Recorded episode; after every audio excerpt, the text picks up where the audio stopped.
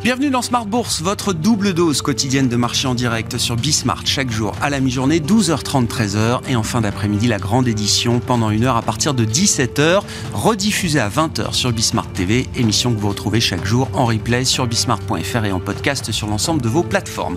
Au sommaire de cette édition de la mi-journée, c'est donc une semaine de consolidation qui va se terminer pour euh, les indices actions et les actions européennes notamment, avec un indice CAC 40 qui réplique euh, peu ou le schéma qu'on a déjà connu il y a 15 jours avec une consolidation d'un peu plus de 2% sur l'ensemble de la semaine et un CAC 40 qui est allé chercher à peu près les mêmes niveaux qu'il y a euh, deux semaines sous les 7200 points. Le CAC qui se maintient pour l'instant au-delà de ce niveau des 7200 points avec une euh, baisse limitée à un peu moins d'1,5%. Une consolidation qui se fait avec euh, peut-être un peu plus de stress, un stress qui a été déclenché hier sur le marché américain avec les difficultés de quelques établissements financiers spécifiques liés à l'espace crypto ou liés à la technologie et au financement des startups de la Silicon Valley. Ainsi, on a vu une banque très focus justement sur le financement de la tech, qui s'appelle d'ailleurs Silicon Valley Bank, qui porte bien son nom,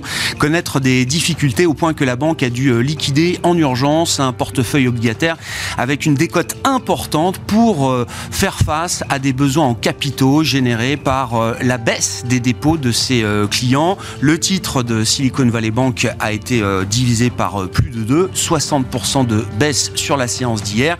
Et on a vu ce stress assez spécifique se diffuser à l'ensemble du secteur financier plus traditionnel. Les valeurs des grandes banques américaines ont baissé de 3, 4, 5, 6% hier sur la séance. Et ce stress se retrouve évidemment sur le secteur bancaire européen qui a connu un début d'année très euh, solide, hein, avec des hausses de 20% pour le secteur bancaire euh, en Europe. Mais euh, les banques aujourd'hui sont évidemment à la peine à Paris et en Europe avec une baisse du secteur de l'ordre de 4%. Voilà pour la situation de marché. Les investisseurs s'attacheront bien sûr à suivre la publication du rapport mensuel sur l'emploi aux États-Unis en début d'après-midi pour le mois de février. Un chiffre clé avec la prochaine marque d'inflation aux États-Unis la semaine prochaine, avant la réserve fédérale américaine qui se réunira le 22 mars prochain. Nous reviendrons sur ces sujets bien sûr dans l'édition du soir à partir de 17h. Mais pour l'heure, nos sujets du vendredi avec tout d'abord le dernier baromètre AMF concernant l'épargne et l'investissement en France.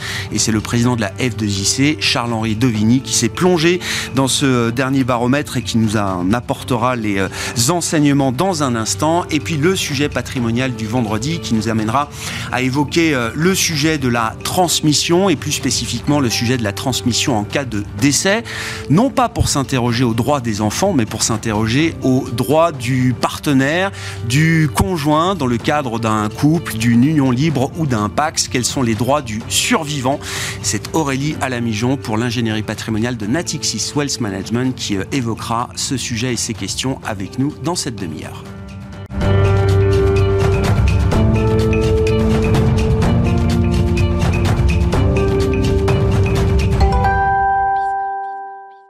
D'abord, les épargnants français et l'investissement avec les enseignements du dernier baromètre AMF en la matière et le président de la F2IC, la Fédération des investisseurs individuels et des clubs d'investissement qui est avec nous pour en parler. Charles-Henri Devigny, bonjour. Bonjour Grégoire. Merci beaucoup d'être euh, d'être là, toujours intéressant, hein, les euh, lettres, l'observatoire de l'épargne de l'AMF pour le mois de mars 2023 qui euh, rentre dans le détail du comportement des épargnants français face à la question de l'investissement. Ah, c'est le moins qu'on puisse dire. Donc, je vais vous abreuver de chiffres. Hein. Donc, euh, d'ailleurs, dans une émission euh, sur la bourse, euh, on aime bien les chiffres. Vous avez le droit aux chiffres. J'ai le droit aux chiffres. Hein, donc, en fait, alors les investisseurs actifs, hein, ceux qui sont intervenus sur le marché, ne représentent que 2,1% de la population française. Parmi ces investisseurs, il y en a 30% qui sont des femmes ce qui est une progression par rapport aux chiffres précédents. Euh, et mais ce qui est intéressant, c'est de voir que euh, plus on est jeune chez les femmes, moins on investit en actions et moins on intervient sur le marché action. Hmm. Hein, ça, c'est euh, une constante. Et, et, dès qu'on passe la soixantaine chez les femmes, ben, on, agit plus sur les marchés. Parce que peut-être Il n'y a pas d'effet générationnel. C'est intéressant. Dans la féminisation de l'investissement, c'est pas la nouvelle génération qui prend la relève, bah, bah, mais c'est plutôt le vieillissement de la population.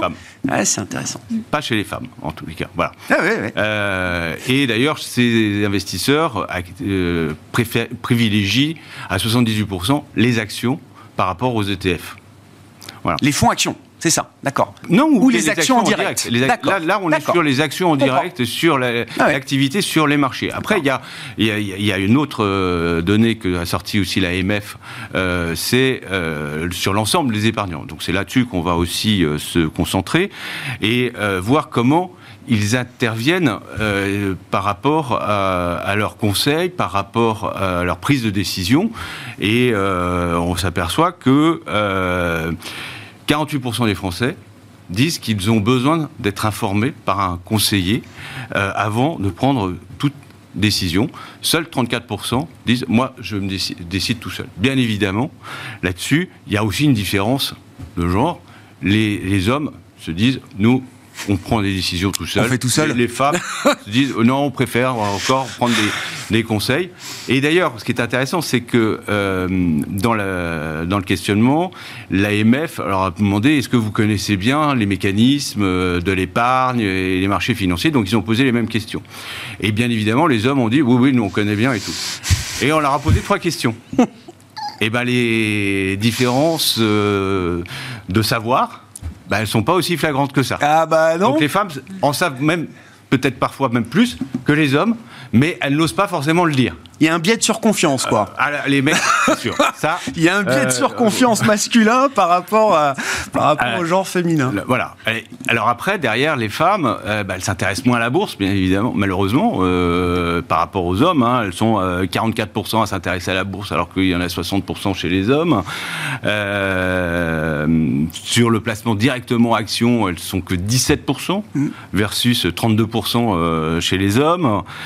15% chez les femmes ont confiance euh, dans, les, dans, ce placement, alors contre 27% euh, chez les hommes.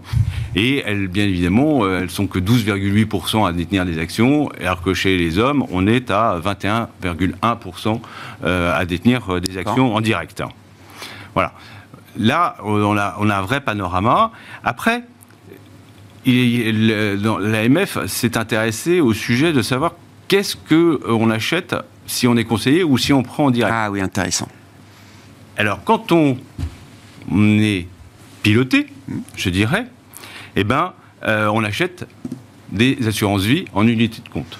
58% des épargnants qui achètent des assurances vie en unité de compte et qui font appel à un conseiller, voilà, contre 33% quand euh, ils sont tout seuls.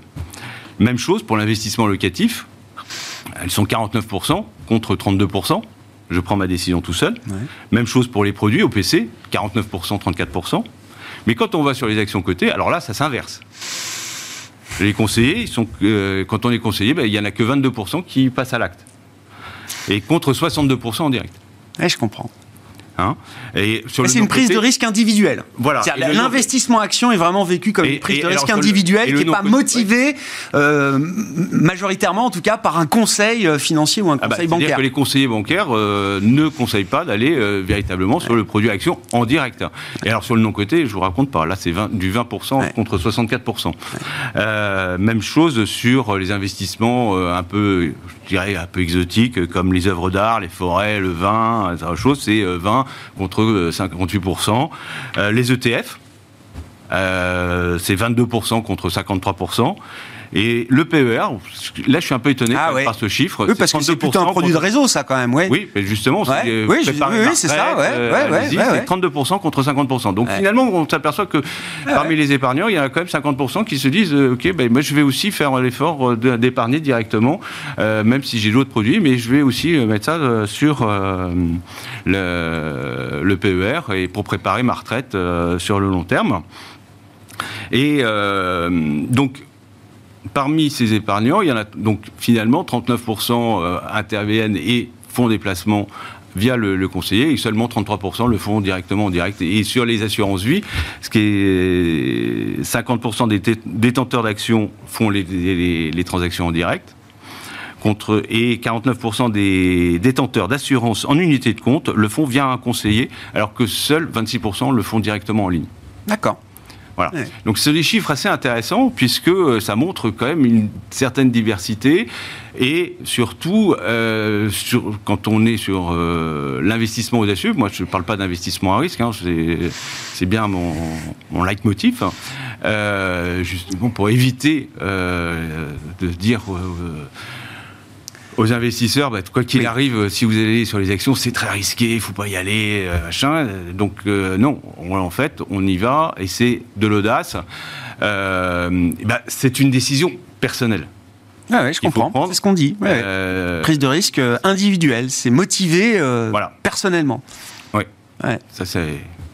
Il y, a, un sujet justement à travers l'investissement action, mais qu'on a déjà évoqué avec vous, c'est l'idée que pour faciliter l'investissement action, euh, y compris chez euh, les jeunes, et je rappelle, l'idée étant pas de mettre des jeunes ados forcément euh, tout de mmh. suite en bourse, mais pourquoi pas? C'est-à-dire que c'est quand même le moment de sa vie où la prise de risque est la plus euh, légitime en la matière. Et donc c'est quand on est encore jeune qu'il faut être investi en action quand on est dans des objectifs effectivement de financement de sa retraite, etc. C'est le bon moment pour, pour y aller.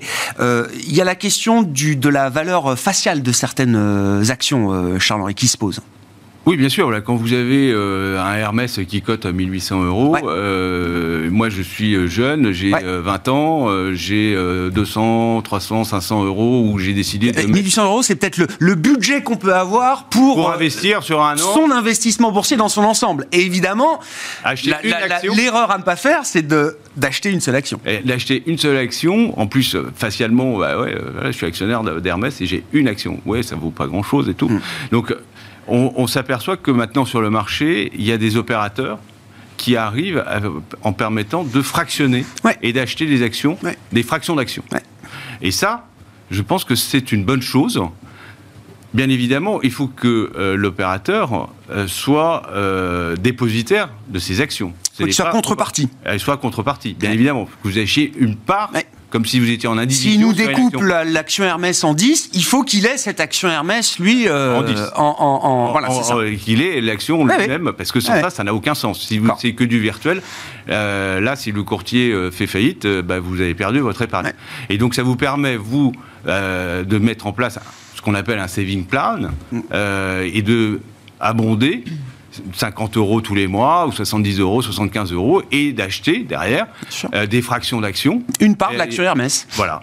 et ça, je pense que c'est un bon début pour investir en bourse et ça permet à un grand nombre de se dire ben voilà on y va on met de l'audace dans notre épargne il y a une autre manière de faire c'est qu'une entreprise comme Hermès euh, euh, alors on dit split divise la valeur faciale de son de son action ce sont des opérations euh, euh, régulières, récurrentes, hein, des grands noms, Apple, euh, Amazon, Facebook, Tesla.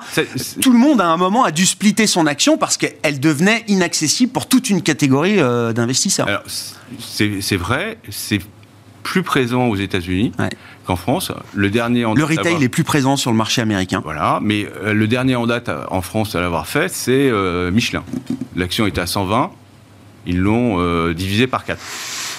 Euh, Hermès 1800, LVMH 800, L'Oréal autour de 500 et autres, pourrait le faire. Mais paraît-il, je ne sais pas. J'avoue que là-dessus, euh, je ne me suis pas plongé véritablement non, non, sur le sujet, mais euh, quoi, je suis sur la technique. Paraît-il que ça coûte très cher à l'entreprise. Alors, je ne sais pas pourquoi. Et puis, ça peut aussi avoir des incidences fiscales pour certains euh, actionnaires. Euh, je, oui, non, non, mais j'imagine qu'il y, a des arbitrages. Il y, a certaines réticences à pouvoir le faire. Moi, je discutais un jour avec euh, un, émetteur en lui disant bah, ça serait bien de diviser votre action, justement parce que vous êtes dans un domaine où les jeunes veulent investir et votre action n'est pas accessible. Hmm. Et ils me disent, oui, euh, on y a réfléchi, mais ça coûte très cher. Donc euh, peut-être qu'à ce moment-là, le régulateur euh, peut peut-être regarder ce point. Le coût opportunité n'est pas évident. Ouais. Dans un marché, encore une fois, hein, autant l'investisseur particulier, le retail aux États-Unis est devenu une part significative des échanges sur le marché américain. Donc là, il y a quand même en termes marketing, besoin quand même d'attirer aussi cette, cette clientèle. Peut-être qu'en France et en Europe, c'est le, vrai. Le, le, marché du retail en France augmente. Hein. Oui, oui, oui, bien sûr. non, non, mais je suis d'accord. Sur le CAC 40, maintenant, les Français détiennent plus de 9% du CAC 40. On était à 6-7% il y a encore deux ans. Donc la part des actionnaires français en direct. Hein. Ah bien parce que finalement après avec à travers tous les fonds ils sont c'est plus important mais en direct on est à 9% donc c'est déjà pas mal et il faut continuer. Bien sûr comment accompagner euh, toujours mieux l'investissement boursier euh, auprès des épargnants français. Merci beaucoup euh, Charles-Henri, merci de nous avoir apporté quelques éléments de substance issus de ce dernier baromètre de l'épargne, qui est un baromètre récurrent réalisé par l'autorité des marchés financiers. Charles-Henri Dovigny, le président de la F2IC, avec nous en plateau une fois par mois dans Smart Bourse le vendredi.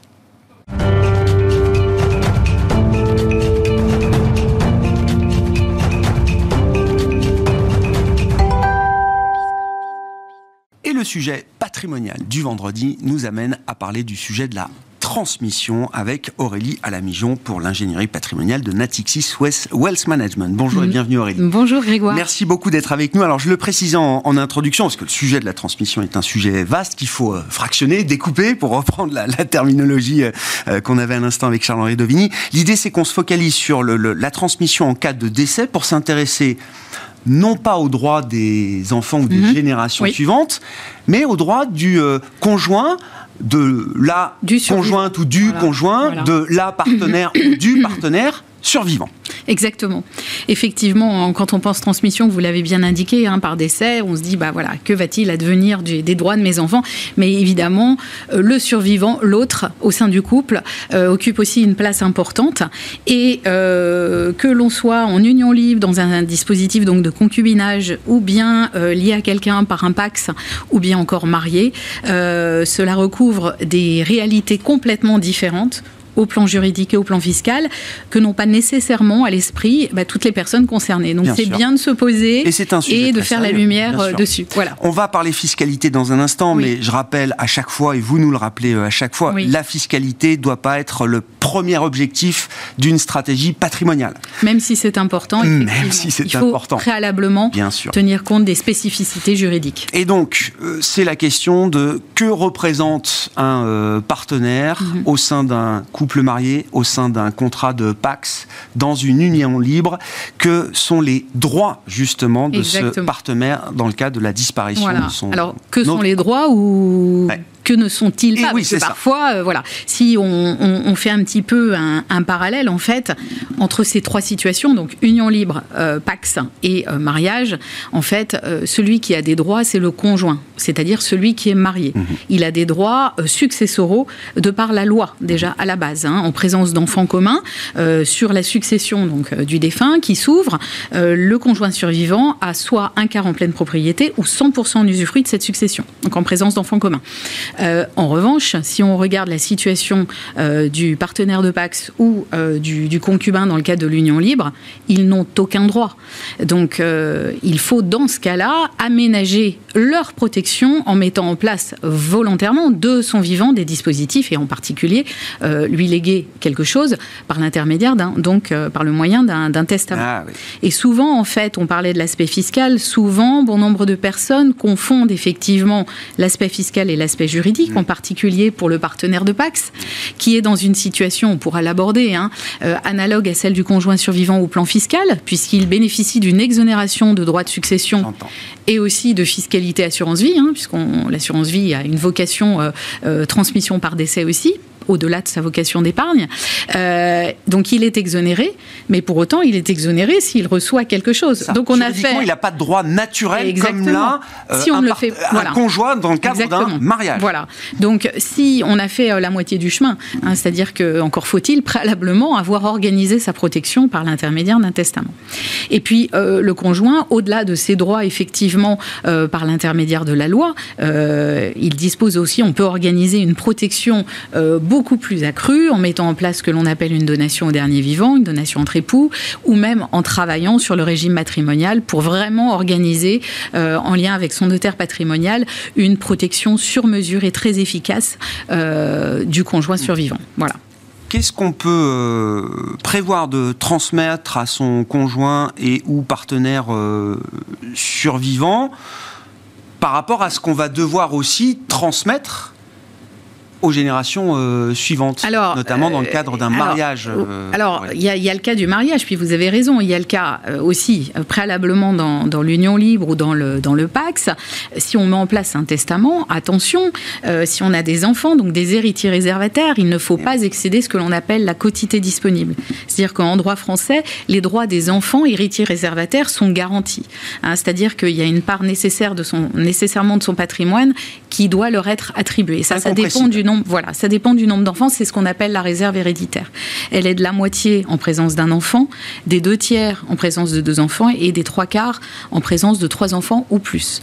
Donc ça veut dire que corrélativement, la quotité disponible, c'est-à-dire la fraction de son patrimoine dont on peut disposer de son vivant ou par décès au profit de quiconque, elle dépend du nombre d'enfants. Elle sera de la moitié en présence d'un enfant, d'un tiers en présence de deux enfants et d'un quart en présence de trois enfants ou plus. Mmh. Et donc, pour protéger son partenaire de Pax ou son concubin, dans le cas de l'union libre, eh bien, on est forcément limité à cette quotité disponible. On ne peut pas aller au-delà. Voilà. Alors que dans le cadre du mariage, le conjoint survivant dispose d'une quotité plus étendue que l'on appelle la quotité disponible spéciale conjoint. Bon, voilà, en gros. Oui, non, non, mais bien sûr. Euh, ce, Après, il y a aussi la situation, une situation autre, euh, qui est celle des familles recomposées aussi. Euh, parce que le, le, le, conjoint, dans le cadre du mariage, ne mmh. dispose pas des mêmes droits si les enfants ne sont pas communs. Mmh. Pour préserver justement les droits des enfants de, de bah, du défunt, en l'occurrence, hein, nés d'une précédente union, là, la loi limite, je parlais tout à l'heure d'un quart en pleine propriété, 100% en usufruit, ça c'est en présence d'enfants communs, et euh, en présence d'enfants non communs, c'est un quart en pleine propriété. Donc euh, les droits sont aussi aménagés pour, pour garantir les droits des enfants. Mais ce qu'il faut avoir aussi à l'esprit, c'est que justement en présence d'une famille recomposée, que l'on soit d'ailleurs en présence d'une union libre, d'un pax ou d'un mariage, si on renvoie par un dispositif, euh, quel qu'il soit, finalement, de la pleine propriété d'actifs successoraux vers le survivant, il faut quand même aussi avoir à l'esprit que à son propre décès, ça sera transmis à ses éventuels descendants qui euh, ne sont pas euh, les enfants du premier mariage de l'autre, très clair, du défunt, très clair, sauf à ce qu'il les ait adoptés, ouais, ouais, certaines, d'accord, dans un certain contexte et sous certaines conditions. voilà, très clair. Donc il faut aussi avoir ça en tête. Ça c'est pour l'aspect juridique. Pour l'aspect droit juridique, venons-en à la fiscalité. Euh, effectivement, qu'est-ce qu'il faut savoir de la fiscalité dans le cadre de la transmission au Alors, ce qui est important, on l'a déjà dit tout à l'heure un petit peu, hein, c'est que le partenaire de Pax a quand même une protection au plan fiscal fiscale hein, uniquement euh, analogue à celle du, conjoint, puisqu'il est exonéré de droits de succession et il est aussi exonéré de fiscalité assurance vie. Là où euh, le, le, concubin, dans le cadre de l'union libre, hein, euh, n'est pas protégé comme ça. Au plan fiscal, il est considéré comme un tiers. Et, et donc, il va devoir acquitter, si on parle de droits de succession, des droits au taux de 60%. Des droits, en fait, au tarif entre personnes non parentes. Donc, c'est quand même un montant assez élevé.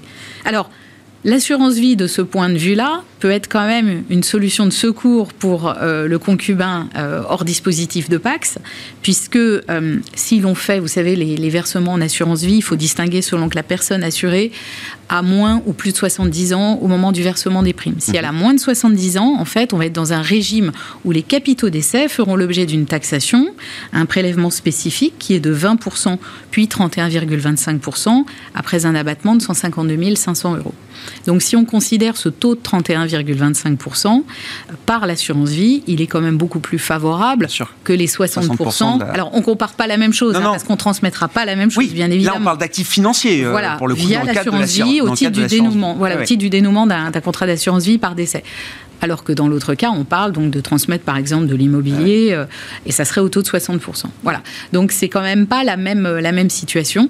En revanche, effectivement, donc dans ce cas-là, il faudrait conseiller euh, plutôt, évidemment, toute considération étant, étant aussi prise en compte, dans le cas de l'Union libre, de conclure un Pax pour pouvoir être exonéré de cette fiscalité et donc avoir une assimilation à la personne un statut de conjoint dans le cadre du mariage. voilà. voilà. C'est Oui, c'est c'est pas un sujet euh, auquel on pense naturellement quand on parle de transmission, de décès. C'est beaucoup les générations suivantes, beaucoup les, enfants effectivement auxquels on pense euh, tout de suite. Vous confirmez dans votre vie professionnelle que euh, on, oui, alors on est surpris parfois de voir effectivement peut-être le manque de préparation en cas de décès hmm. d'un des deux membres du couple. Bien sûr, et même de toute façon, hein, la, la, question de la transmission, c'est une question de toute façon de façon générale qui doit être considérée.